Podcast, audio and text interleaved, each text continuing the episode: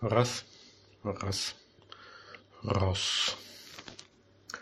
Добрый день, добрый день, мои уважаемые слушатели. С вами Михаил и наше радио Хииси, лучшее радио по эту сторону леса.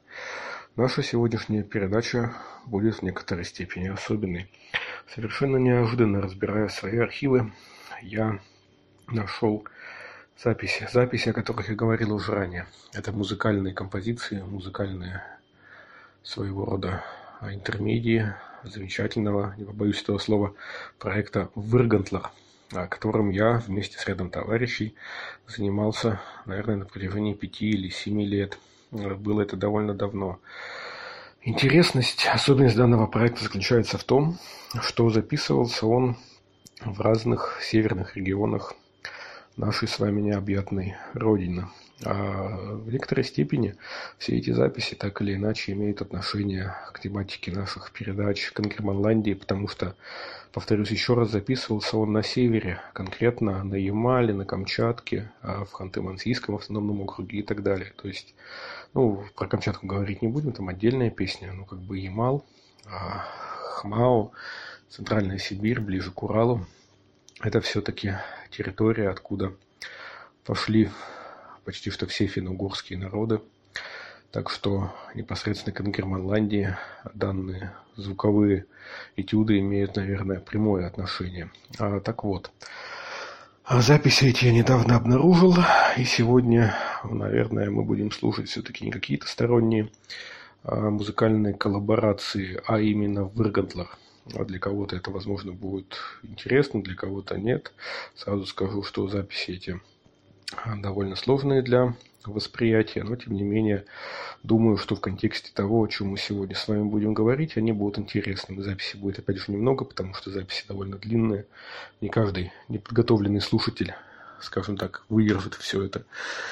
То, что можно выдержать, но а, тематика на самом деле сегодняшней передачи а, немножко иная.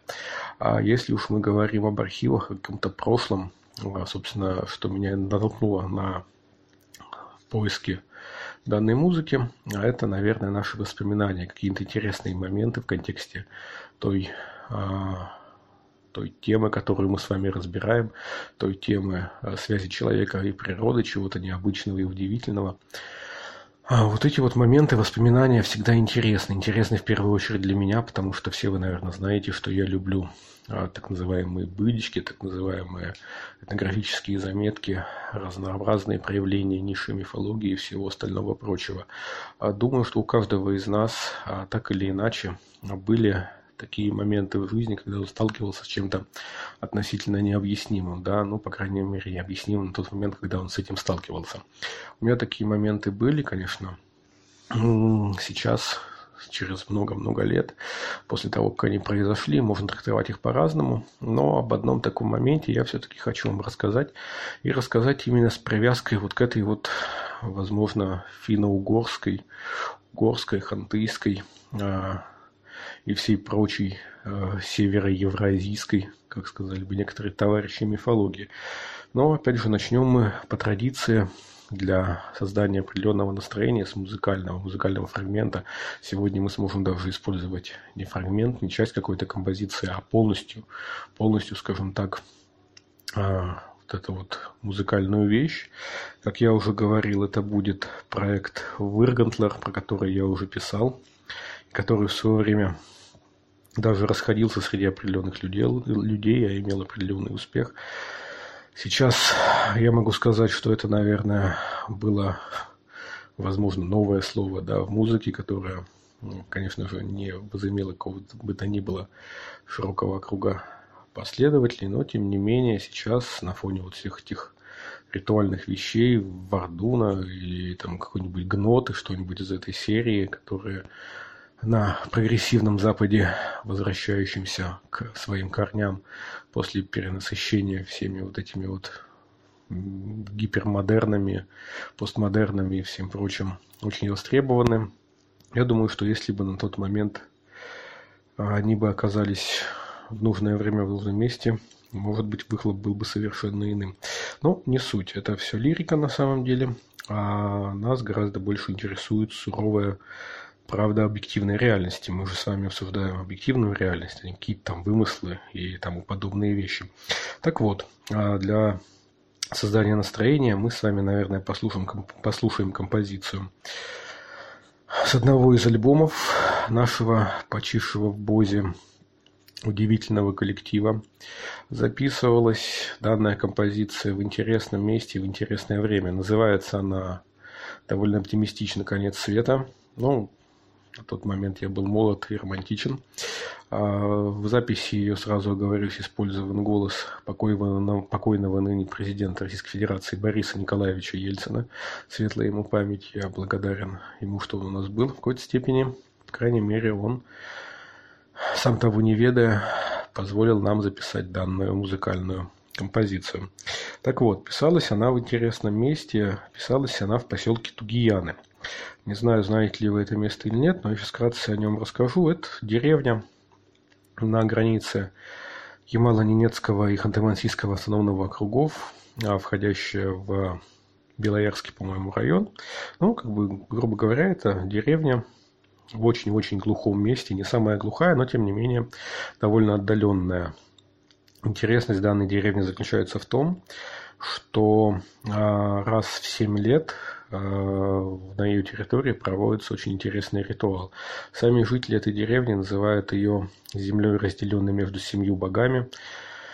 У них существуют довольно интересные предания, довольно интересные моменты о том, как они здесь появились, ну, как, как они там появились, да, в этой деревне Тугияны, которая стоит на берегу так называемой Малой Аби. Добраться до нее можно только лишь на лодке, катера, либо какие-то круизные или регулярные рейсы, скажем так, туда не ходят. Мне посчастливилось там оказаться. Так вот, это земля, разделенная между семью богами, возможно, даже между восьмью, потому что сами тугиянцы считают себя в некоторой степени православными христианами, но при этом полностью поклоняются всем тем хантыйским божествам и ненецким божествам, которые присутствуют на территории Ямала и Хадамасийского округа.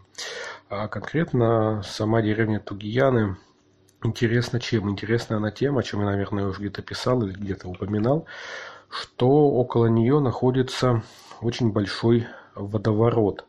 Очень большой водоворот, который называется в разных трактовках по-разному, но самое, наверное, его распространенное название – это Витхон.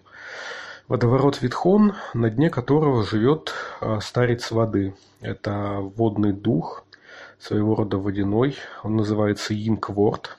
Ну, не называется, именуется, скажем так, да. Это одна из ипостасей а, водной стихии, которой поклоняются а, э, ямальцы, скажем так, да, потому что пантеон духов, пантеон богов там очень разнообразен, несмотря на то, что существуют какие-то определенные моменты и даже определенные мифологические а, скажем так, атрибуты у каждого божества, в зависимости от территории они могут сильно разниться, но тем не менее основные духи по основным стихиям, они везде почти что одинаковые. Тот же самый Торум, похожий на Тора скандинавского, да, он отождествляется с небом и общий почти что для всех обитателей данного региона. Но мы говорим не о духе неба, а о духе воды. Инкворд – это некий водный старец, который погоняет стадами рыб и иногда скажем так, гневается на людей. Гневаясь на людей, он, разумеется, затапливает ближайшие земли, а, волею судеб самый ближ... близкий, ближний населенный пункт к обиталищу Инкворта – это тугияны. Поэтому тугиянцы раз в 7 лет, в основном мужчины, разумеется, выходят на лодке а, к этому бурному, действительно большому скажу по личному опыту водовороту, а, совершают определенные ритуальные действия, а, используя для этого стрелы, ну, именно стрелы, то есть те самые старые древние стрелы, которыми они до сих пор еще иногда пользуются в охоте, используя для этого, как и вот, допустим, в славянской мифологии, подношение в виде красных лент для водяного. Они также используют, используют некие кровавые а, ритуальные моменты, птицу, например, петуха, да, то есть петух тоже интересный момент такой, который даются водяному духу и с определенными молитвами, с определенными, скажем так, ритуальными а, призывами а, это водное существо задабривают для того, чтобы он не поднимал уровень воды и сгонял стада рыб к деревне Тугияны, чтобы тугиянцы могли как-то жить в этих всех условиях. Ну так вот, композиция, в которой использован голос Бориса Николаевича Ельцина, и которая называется «Конец света», записывалась именно в деревне Тугияны. Когда-нибудь я, если Бог даст, расскажу более подробно об этом интересном месте и о своих, и о своих путешествиях, скажем так, к истокам всей ингрийской и угорской культуры. Пока что прослушаем данную композицию, а дальше я расскажу более подробно о том о моменте, о том интересном событии, которое действительно произошло со мной много-много лет назад и которое, возможно, будет интересно вам услышать, о котором будет интересно вам услышать. Слушаем Выргантлах. Дорогие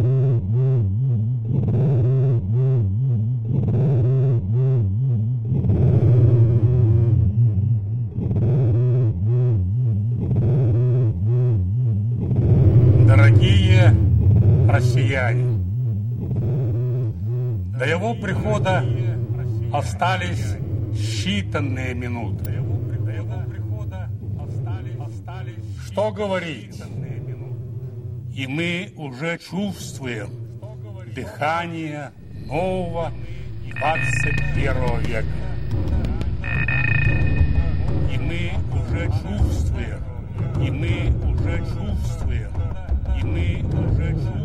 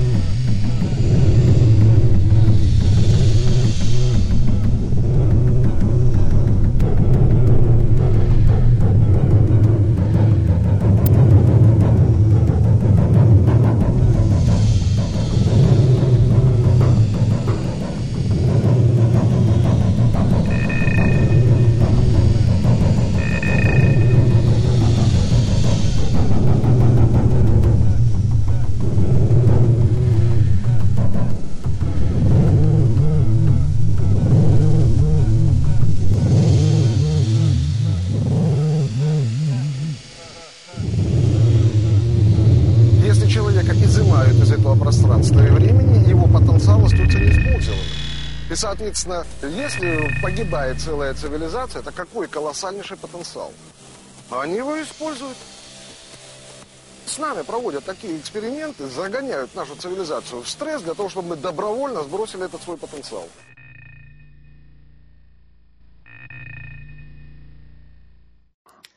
Композиция закончилась. Настроение, я думаю, сформировано. Крайней мере, понятно, что разговор нас, наш сегодняшний с вами, будет довольно медитативен и довольно неспешен. А, относительно музыкальных достоинств или недостатках данного рода композиции говорить, наверное, не буду, потому что ценность ее не столько в том, что там звучит, но где оно было сделано и как оно звучит, какой энергетический посыл, как принято нынче говорить, оно на себе несет – поговорим а, о том, о чем мы хотели с вами поговорить в рамках нашего замечательного радио Хииси, лучшего радио по эту сторону леса. Итак, а, в жизни каждого из нас происходят какие-то удивительные события. Такое событие произошло в моей жизни много-много лет назад. Было мне тогда, наверное, лет 10. Сейчас, конечно, все это звучит как воспоминание такого какого-то человека сидящего и рассказывающего о том, что вот давным-давно, когда я был молодым, но не суть. В то время я был даже не молодым, в то время я был ребенком.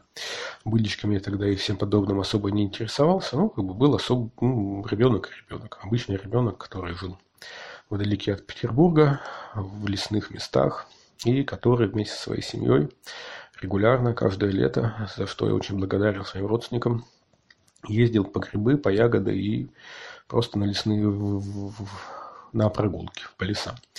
А леса в той части Российской Федерации, нашей необъятной родины, где я обитал тогда, встречались довольно часто, но не то чтобы они были совсем густыми или старыми.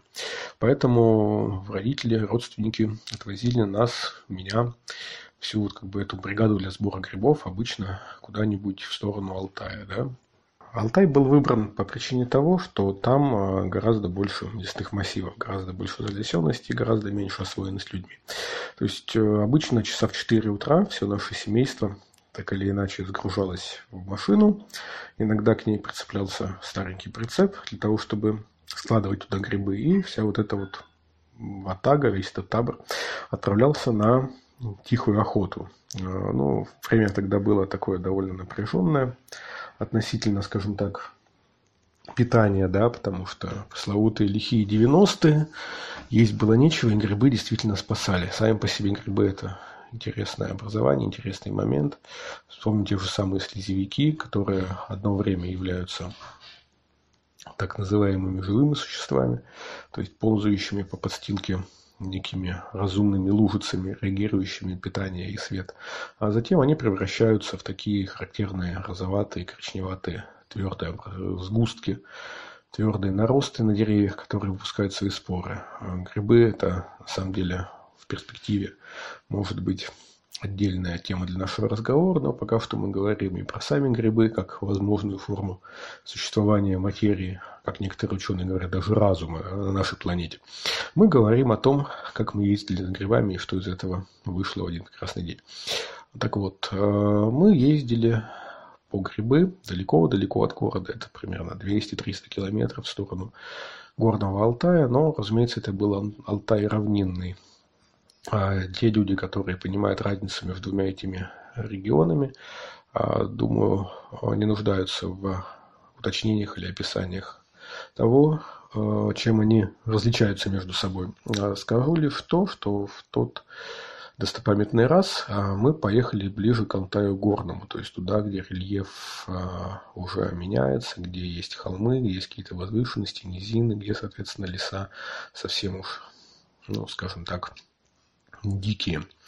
Мы приехали, сейчас уже даже не помню, в какой, какую часть этих вот предгорий, да, а, где это было точно, ну, еще раз повторюсь, я был тогда ребенком, ребенком, наверное, лет 10, может быть, 9 или 11. А, точно я уже даже не помню год этого интересного события, но, тем не менее, я был где-то вот в этой вот возрастной категории. И, соответственно, все стали разбредаться. Разбредаться кто куда, с корзинками, а, примерно помня о том, где находится автомобиль, чтобы потом к нему вернуться. Старенькая Нива с прицепом, по-моему, цвета беж, э, была более-менее хорошо заметна на фоне темных сосен, темных елей. Лес нам был, на самом деле, основном сосновый. Э, это я помню хорошо. И рельеф был действительно довольно пересеченный. То есть вот эти вот э, холмы, поросшие не то травками, не то какими-то вот папоротниками э, или просто чем-то подобным, снытью той же самой. Все это запомнилось довольно хорошо. А сам лес, я его помню тоже, было довольно прохладно, деревья были очень высокие. На тот момент это, наверное, были самые деревья, самые высокие деревья в моей жизни, которые когда-либо видел. Сосны, э, наверное, обхвата два или три взрослого человека. Все это утопающая в папоротниковой зелени, еще и холмистая местность придавали довольно интересное скажем так, характеристику этому всего, создавали своего рода настроение, настроение чего-то волшебного. А может быть, в этом частично и кроется, а, скажем так, то событие, которое произошло, да, мозг человека настраивается на определенный лад, и иногда мы склонны видеть то, чего нет, или проецировать даже какие-то внутренние вещи на внешнее, чтобы потом их увидеть. Но не суть. Я шел с корзинкой. С корзинкой, с грибами, по-моему, собирал белые, там было довольно много маховиков. Маховики, причем, были довольно крупные. До сих пор помню один маховик, действительно огромный, ну, наверное, сейчас уже даже с мою ладонь а, или с две ладони, причем не червивая, совершенно такой крепенький, как принято говорить. А затем, после того, как я прошел холмистые вот места, запоминая относительно, куда мне следует идти, чтобы выбраться оттуда, а, я добрался до буреломов. А в этом буреломе я впервые увидел череп удода.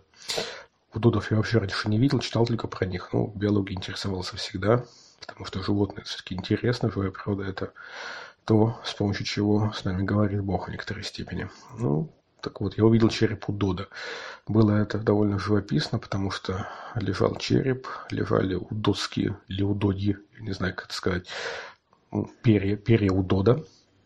И э, вот как бы среди этих перьев и черепа росло какое-то растение, прям, по-моему, из глазницы. То есть, в принципе, если бы я был каким-нибудь художником, хипстером, можно было бы это все сейчас зарисовать в каком-нибудь блокнотике, как это называется у них, я не знаю.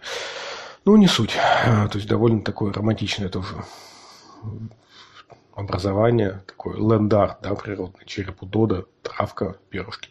Ну, не суть, это все вторично, потому что я шел дальше, шел дальше, дальше, дальше, прошел это вот замечательный, древний, как мне казалось тогда, очень лес, может, он и правда был древним, бог его знает. И углубился чуть э, дальше, нежели наверное, было необходимо. Я прошел по каким-то болотистым местам, там были небольшие такие полянки, поросшие мхом, деревьев было довольно мало, но и грибов, соответственно, тоже какие-то, может быть, сыроежки, либо что-то еще, хотя я, на самом деле, там почти ничего не видел. А золотистое солнце, потому что уже было, наверное, часов 9 дня, ехали мы довольно долго. И я вошел в лес. Лес был темный, какой-то перелесок или нечто подобное. Деревья молодые, частично хвойные, частично лиственные, а, все переплетенное и местами даже высохшее, сухое.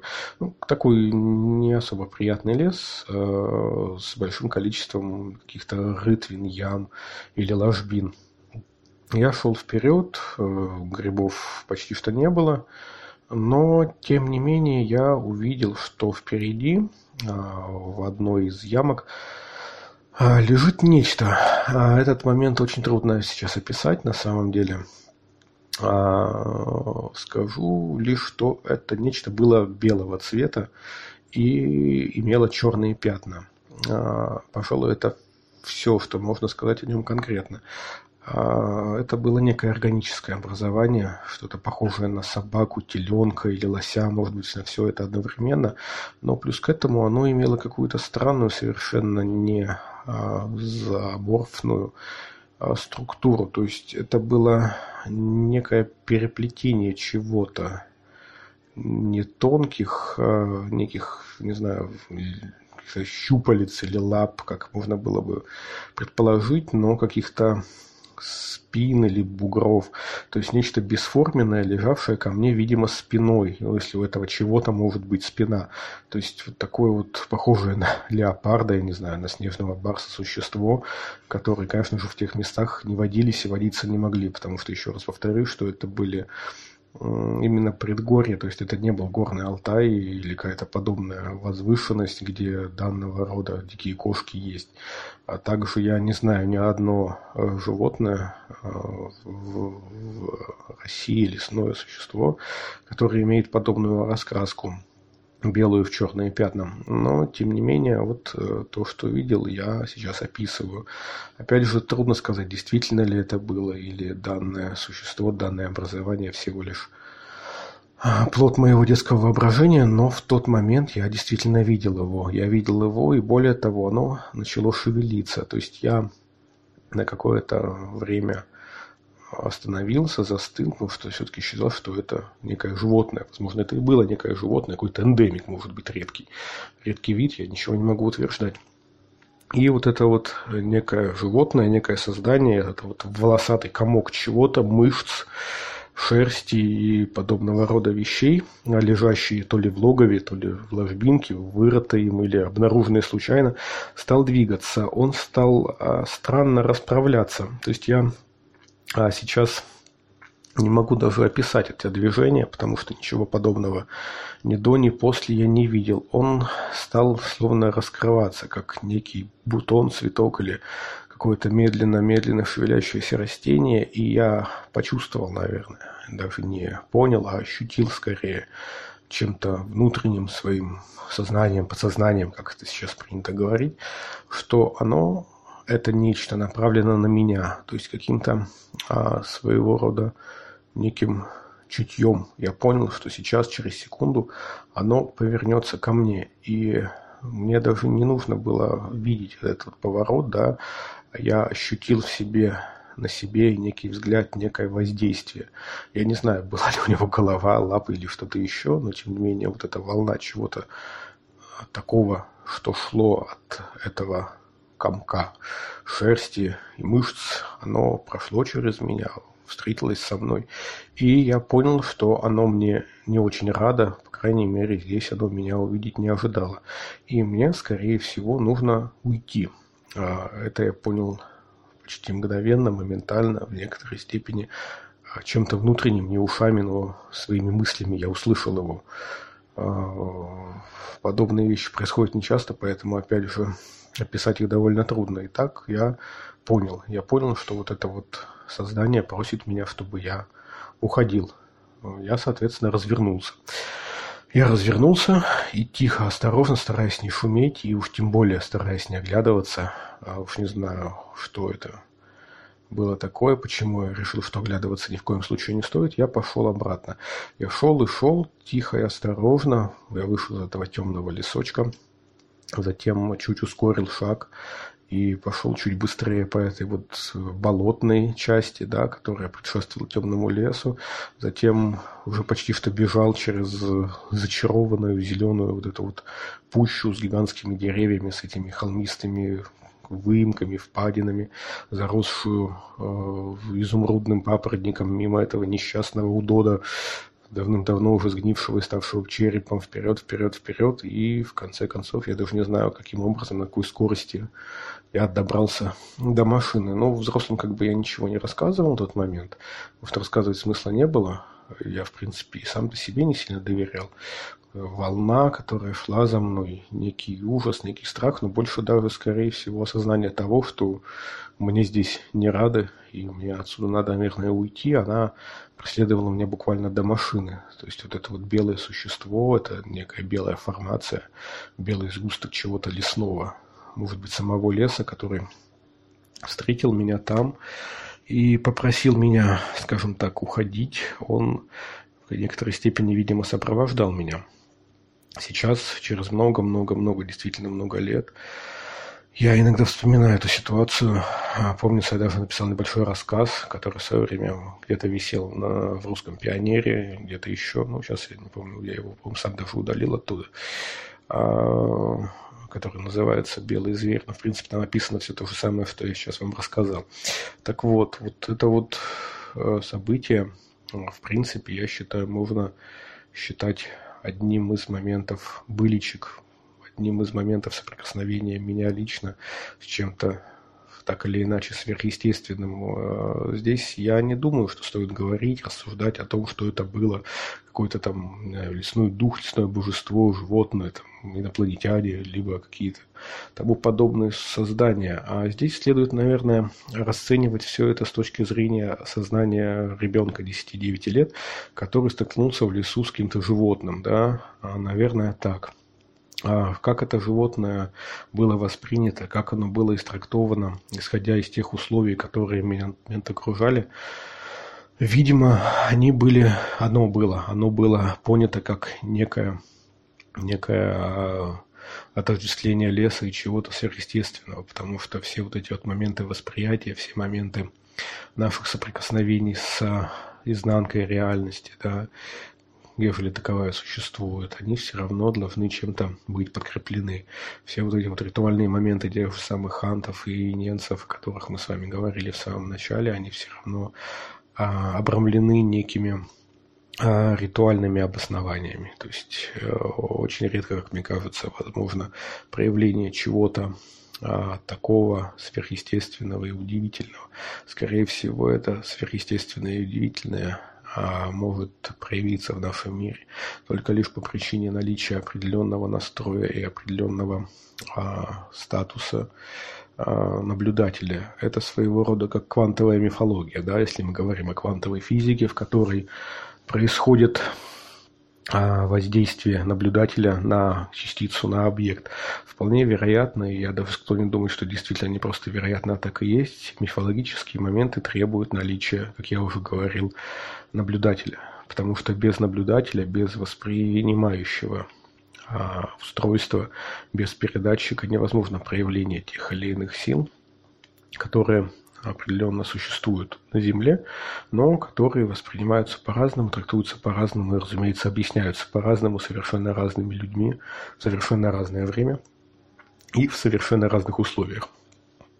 Так что вот я поделился с вами таким интересным событием, таким интересным моментом, и я думаю, что каждый может так или иначе трактовать его ну, с любой удобной ему точки зрения, начиная с того, что я был в свое время ребенком с довольно богатой фантазией, стал в итоге взрослым с фантазией, будем считать и будем надеяться, не менее богатой, вплоть до того, что, может, это был какой-то Ялпен-Уй из тех самых антийских легенд, либо просто снежный барс, либо просто мне померещилось и так далее. Ну, а что это было на самом деле, я думаю, что узнать пока что нам не получится. Поэтому сейчас я, наверное, завершу наш с вами диалог. История, которую я рассказал вам, довольно интересная, и каждый сможет ее осмыслить так или иначе. Ну и в завершении, как мы всегда с вами это делаем, небольшая музыкальная композиция. Точнее, в этот раз композиция будет солидная, большая и довольно длинная. Предупреждаю сразу, учитывая, что записывалась она также в отдаленных уголках, скажем так, России. Она довольно длинная и довольно медленная, наводящая на определенные размышления, формирующая своего рода определенные, определенные состояния. Композиция эта называется «Невидимый подосиновик Олег». Длительность ее почти что 15 минут. Ну, возможно, Кому-то она поможет скоротать эти 15 минут и наполнить разум чем-то интересным и полезным. С вами был Михаил. С вами было радио Хииси, лучшее радио по эту сторону леса. Сегодня я вам рассказал о настоящем неординарном случае, произошедшем со мной. Если что-то вспомню еще, расскажу еще. Пока что Выргантлер, невидимый подосиновик Олег, Приятного вам прослушивания и, наверное, идите за грибами, потому что недельки через полторы или две они уже пойдут вовсю. Всего доброго.